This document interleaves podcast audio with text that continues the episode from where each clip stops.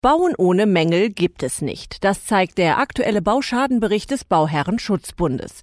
So sind Planungsfehler, feuchte Schäden oder Rissbildungen beim Bau eines Ein- oder Zweifamilienhauses heutzutage häufig anzutreffen.